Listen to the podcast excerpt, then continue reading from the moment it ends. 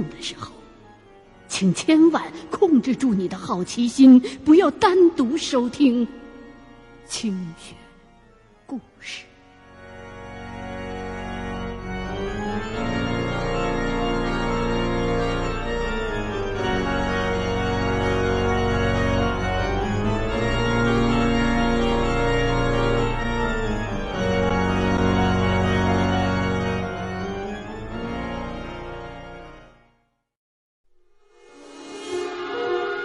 您现在收听的是《清雪故事·猎鬼人之后脑》。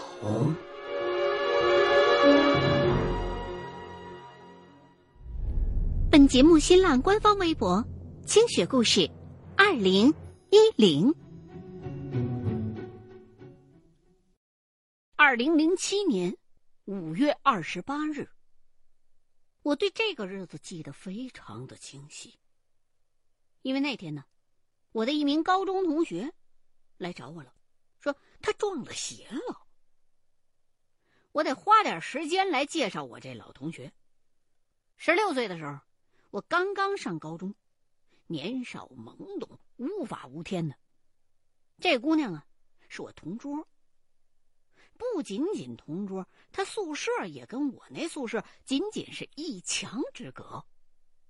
他呀，是我的初恋的对象。哎，我这里边指的是暗恋啊。我那时候表达喜欢一个人的方式比较另类，常常用吓唬他的方式来引起他的注意。你比如说，往他那文具盒里边放一只青蛙呀。书桌堂里边塞上一双臭袜子啊，等等等等。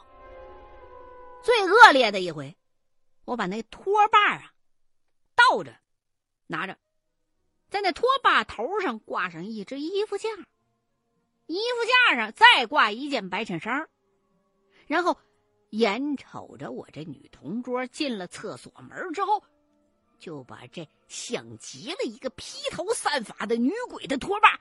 伸到他厕所窗户那块儿，得意洋洋的站在窗根底下，享受他那一阵又一阵刺耳的惊叫声。结果呀，人家女孩子也因此跟老师提出了不想再跟我同桌了这么一个申请。于是，直到我辍学，我们俩始终都是普通的同学关系，没再往前进一步。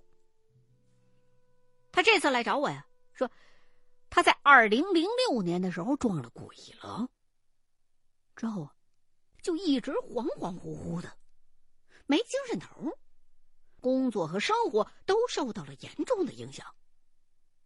他找很多师傅看过，医院也去了，可始终就是解决不了，找不着病根。后来呀，听别的同学说我正在干这行呢，就找过来了。隔了这么多年之后，这头一回见面呢，我们俩是约在江北阳光城的一家茶餐厅里头。两个人见了面，寒暄过后，他就开始给我讲述整件事情的经过。他大学毕业之后啊，就成了一名资深的夜店妹。倒不是说他喜欢泡夜店乱来，可是他绝对是一个贪玩的人。零六年六月份的时候，他从教场口德意世界的某个夜店里边出来，准备打车回家。刚出门口，就忽然感觉到后脑那儿吹了一阵凉风，一丝凉气像是从后脖子窝里边被抽出去了一样。他下意识的就摸了摸自己的后脑。回头去看，身后头什么都没有，可是地上却站着一个人的影子。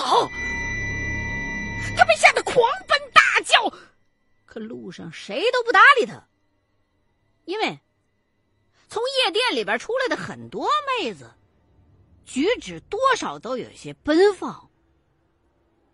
这儿周围的人呢，早已经见怪不怪了。听他述说到这儿，我认为我这高中同学是上邪了。哪个上？上下的上，邪就是邪恶的邪。这种情况我遇到过不少。他呢和鬼上身还是有区别的。这鬼上身呢是表现为这活人的意志会被亡魂所控制，因为他是一个灵魂附在一个活物身上了。如果你不是专业人士，被鬼上身就绝对不是一个好玩的事儿。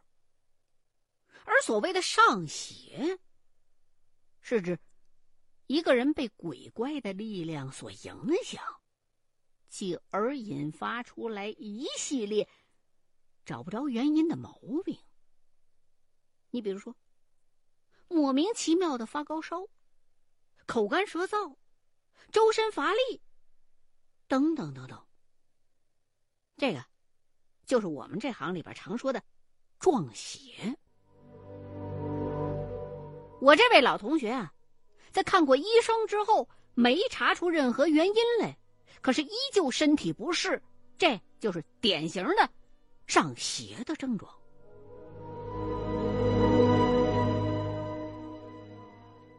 听到这儿，我就问他呀：“你是在得意的哪个厂子里边玩的？”他说：“某某某某。”我就又问：“那当天跟你在一块儿的还有谁呀？”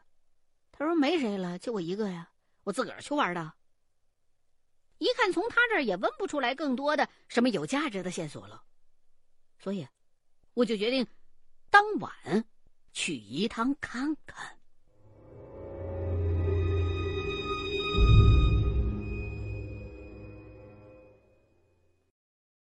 夜晚的解放碑商圈人头攒动，热闹非凡。我呢是个方向感不太好的人。又不喜欢逛街，站在解放碑那广场中间呢，就觉得那四个路口看上去都是一样的。这德意是位于解放碑的南边，紧邻十八梯和中兴路。十八梯曾经是重庆的奇人异事最为聚集的地方，就像是古代时候那酒馆儿。而中兴路呢，是一个旧货市场，任何你感兴趣的老物件都能在那儿找着，至于真伪那就很难说了。而我刚才说的得意，作为重庆夜店的聚集地，生意红火的程度那是可想而知了。我呢就过去，蹲在德意一条街夜场聚集地的街对面，那儿啊有一个轻轨站的入站口，我就仔细的观察着那些从店里边走出来的各色人等。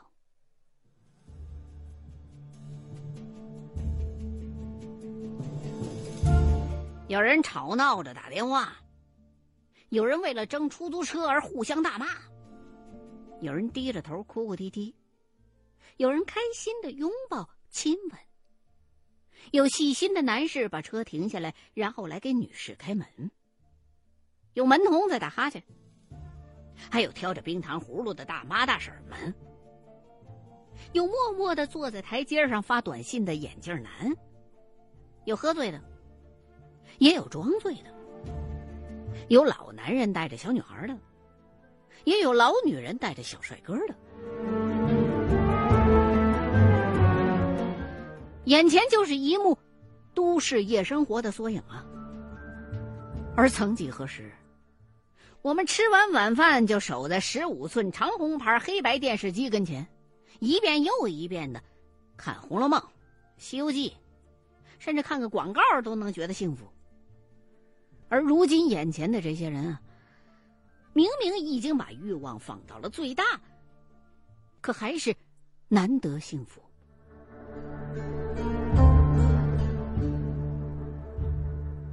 解放碑这儿是一处不夜城，人气非常的旺。通常，这种人气旺的地方，鬼是不太敢来。所以，一直守到这天夜里头后半宿，都快三点了，我都快撑不住了。还是没有什么异状，我就只好放弃了守株待兔，先回家了。第二天，我没再去这得意夜场，因为觉得，即便是来了，收获也会和昨天晚上一样。我呀，就打电话给我那老同学，让他细细的再回忆一些片段给我。你比如说，事情到底是发生在几月几号啊？这样我能看看那天是不是破日。又比如说，你那天晚上喝酒的时候，有没有遇到什么奇怪的人啊？等等等等。他就说：“你先等等，我去翻翻我那几天的 QQ 日记。”没一会儿，就回电话了，那天是六月五日。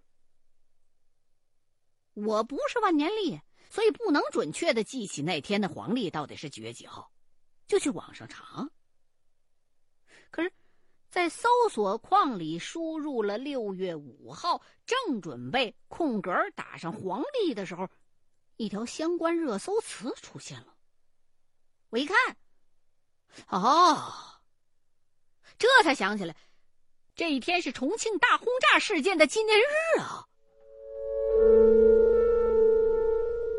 轰炸吗？死人了？死人了就变鬼啊？哎，看上去好像是这么个逻辑吧？但我还是先查了查当天的黄历，没发现什么异常，就静下心来，仔细的翻查了一番当年那场大轰炸的史料。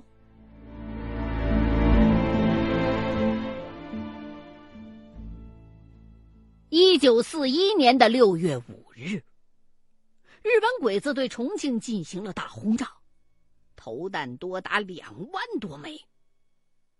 官方报告的死亡人数有一万多，被炸死的。可事实上，在轰炸的过程当中，教场口一个能够容纳四千多人的防空洞里边，就因为挤进去了一万多人，最后导致其中的大多数人被活活的给闷死了。至于怎么会有人活活的闷死，各方的说法就不一样了。有的人说呀，日本鬼子投下来的是毒气弹，所以把人给呛死在里边了。还有的说法呢，说。有燃烧弹之类的东西堵住了防空洞的出口，把里边的氧气啊给吸光了。从那以后，每年的六月五日，重庆山城的上空都会响彻鬼哭狼嚎的空袭警报声，提醒着后来的人们不要忘记这样一段过去。而当年那个防空洞的旧址，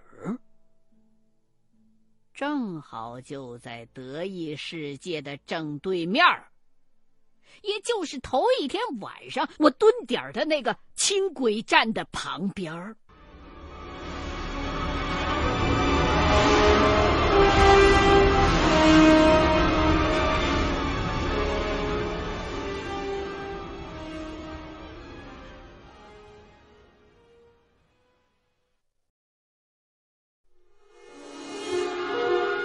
您现在收听的是《清雪故事·猎鬼人之后脑》。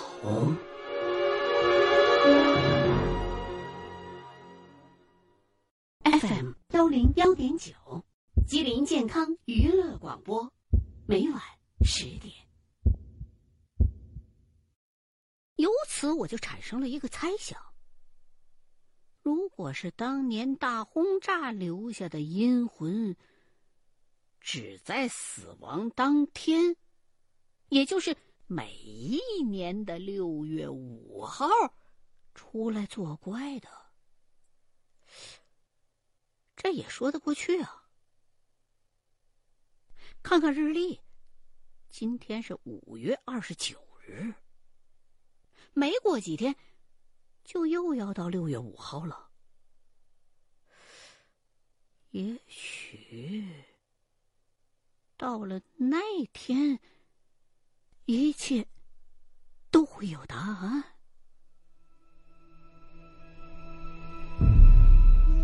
尽管是猜的，但我觉得还是值得试一试。一来，我那朋友已经被缠了一年了，也不差这几天了；二来，我得证实一下我的这个想法。如果错了，那再找别的招呗。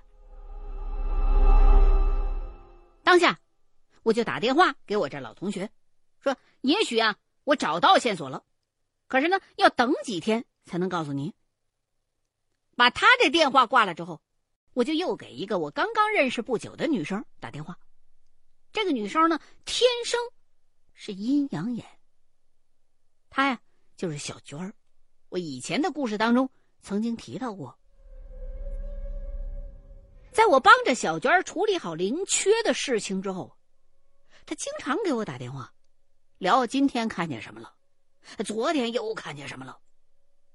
原本是很排斥这种特殊能力的她，也渐渐的习惯了自己的这种特殊的体质。也是，你说这种本事，它本来是天赐的，尽管它也不是什么好东西。如果你用这种能力作恶的话，那下场可就惨了。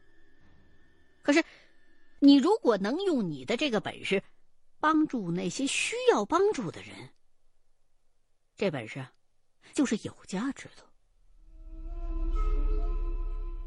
所以我打这个电话是邀请小娟跟我在六月五号当天一块儿去得意夜场看看。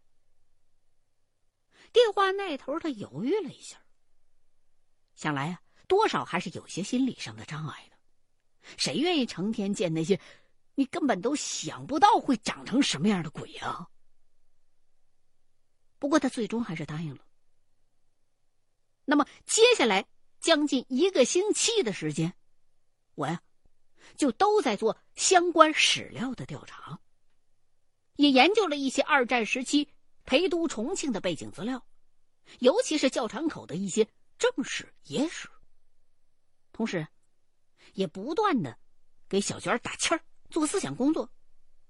我呢是不希望她有朝一日成为一名借鬼魂来做营生的人，但是，我还是十分的期待他可以帮到更多的需要帮助的人的。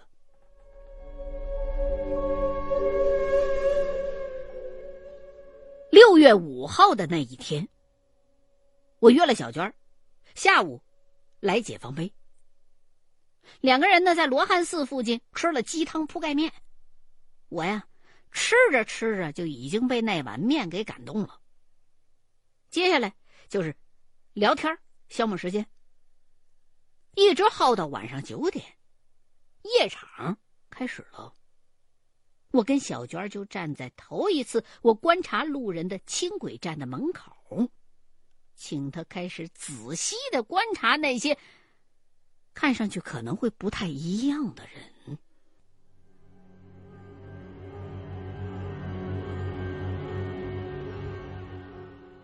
到了快接近十一点的时候，小娟突然之间就打了一个激灵，有点畏缩的凑向我，低声的告诉我说：“在对面的。”报刊亭后头，好像站着一个呢。我看不着啊，我就让小娟跟我描述一下那个人到底什么样。他就告诉我说，长得很像是一个叫花子，衣服黑黑的，破破的，脚上没穿鞋，是个女的。我明白了，小娟看到的这个就是鬼，因为我看不着啊。当我正准备过马路，照准小娟说的那个位置抽一绳子抓住了再说的时候，小娟突然之间把我拦住了，说：“你等等，那个女的现在跟着一对男女走了。”我就问他：“哪对男女啊？这么多呢？”他就指了指给我看。然后说，他看见那个女鬼呀，把脑袋凑到那个男的的后脑勺上，吸了一阵烟儿出来。我心说坏了，这只鬼是吃阳气的，赶紧拽着小娟过马路，朝着那对男女就走了过去。突然之间，小娟使劲又拽了拽我，跟我说：“这只鬼好像察觉到咱们俩是冲他去的，跑了。”小娟还特意的跟我形容了一下这鬼跑的姿势。不知道我有没有理解错，在我听起来，好像那只鬼吧，这个动作很快，可是呢，移动的时候有一种那个拖曳感，拖拖拉拉的。想到这儿，我是又好气又好笑。这到手的鸭子飞了，还被惊着了。这下要想再抓住他，恐怕就难了。哎，我忽然之间想到，我还可以找到这个鬼的残留的灵体，然后用召唤的法子把他给叫出来呀。于是，我追上那对男女，慢慢的、悄悄的跟在那个被女鬼刚刚吸了阳气的男人的身后头，然后。伸出手去，拔了他后脑勺上的几根头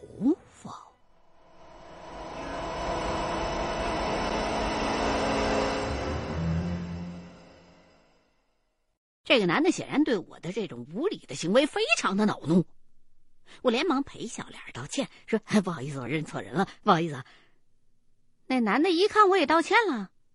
也就转过头去，低声骂骂咧咧了几句，就走了。虽然现在已经是晚上，但是附近的人还是很多。为了不引人注意，我跟小娟儿就下到这片商区的地下车场里头，找了一处非常僻静的、没人的角落。我在地上把缚灵绳围成了一圈。在圈的中间撒上米，圈的四周撒了一些硫磺粉，然后开始念咒喊魂。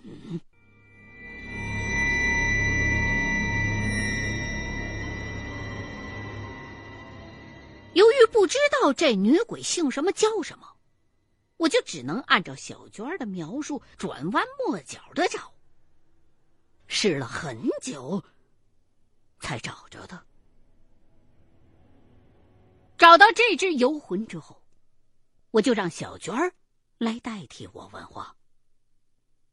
从中得知，这个女鬼的来历和身世跟我之前猜到的一样，他真的是当年大爆炸时枉死在防空洞里的冤魂。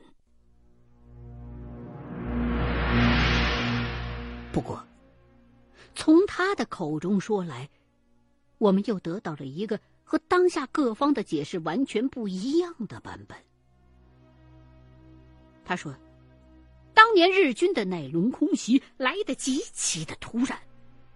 解放碑一带自古以来就是重庆最热闹的区域，人流量非常的大。当时。大家伙一听到空袭警报，就都慌忙的涌向离自己最近的防空洞。结果，教场口那个最多能够容纳五千人的防空洞，竟然硬生生的挤进去了一万多人。由于挤了太多的人，最先跑进防空洞的本该庆幸的那批人，反而成了最倒霉的。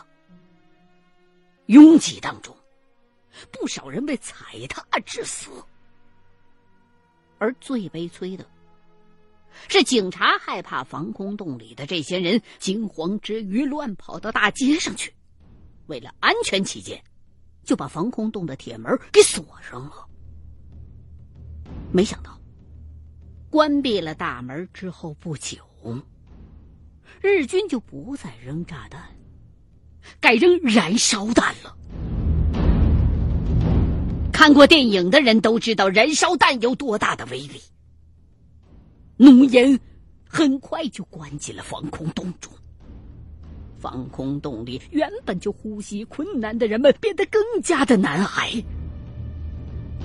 在这个过程当中，许多人都被活活的给呛死了。这个女鬼也是在洞中避难的老百姓，当时怀里边还抱着个几岁大的孩子。他的个子小，抱着孩子蜷缩在洞壁边上，虽然躲过了重重的踩踏。却没能躲过烟雾的攻击。渐渐的，窒息昏迷了过去。可是他并没有死。当时几轮空袭之后，国军开始出动救援。看到这座防空洞里死了这么多的人，为了防止瘟疫爆发，就轻易水的把这些人。都拉到朝天门烧掉了。这个女人原本只是昏迷，却被当成是早已经死去的人给活活的烧死了。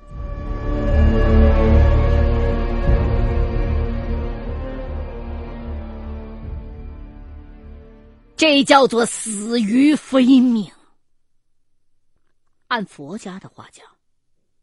这种死法是不能够得到超生的，所以，他并没有像其他死去的人的阴魂一样去自己该去的世界，而是回到了当年的事发地，在每年的这个时候出现，寻找自己的孩子。由于死前因为窒息被误以为是尸体，所以他迫切的。需要一口阳气，正因为需要这一口气，他才在每年的这个时候出现，挑一个路过此处的陌生人吸上一口他们的人气，却没有想到，这样做会给一个活人带来伤害。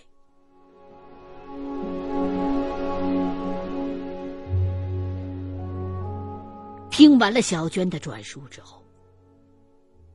我一时竟然不知道该如何对待这个鬼魂才好了。他害过人，可恨，但他也是一只可怜鬼。从小娟的话里，我听出了这个女孩子对这只女鬼的怜悯。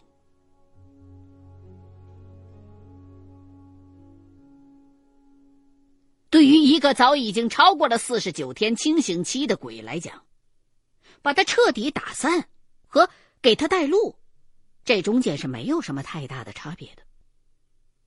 最终，我在停车场里找到一只空油漆桶，一面念咒，一面将事先画好的送鬼咒文焚化了，再包好烧皱纹的灰。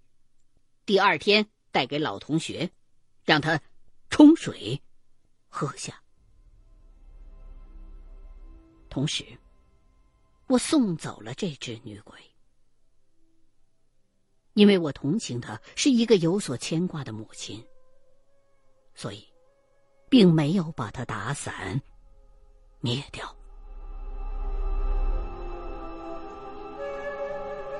我知道。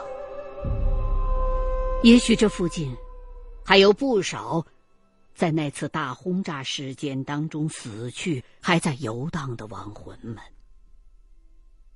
但是我没有办法一一的找到他们。正因为如此，在第二年的六月五号，也就是重庆大轰炸事件发生的纪念日当天。我再次约上小娟，爬上得意商区的楼顶，把许多我事先印好的、用繁体字写着对不起的小纸片儿。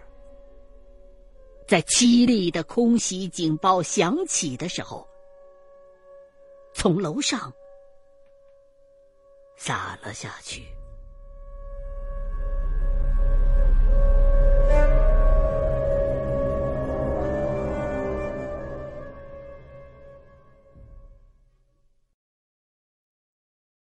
欢迎收听《清雪故事系列之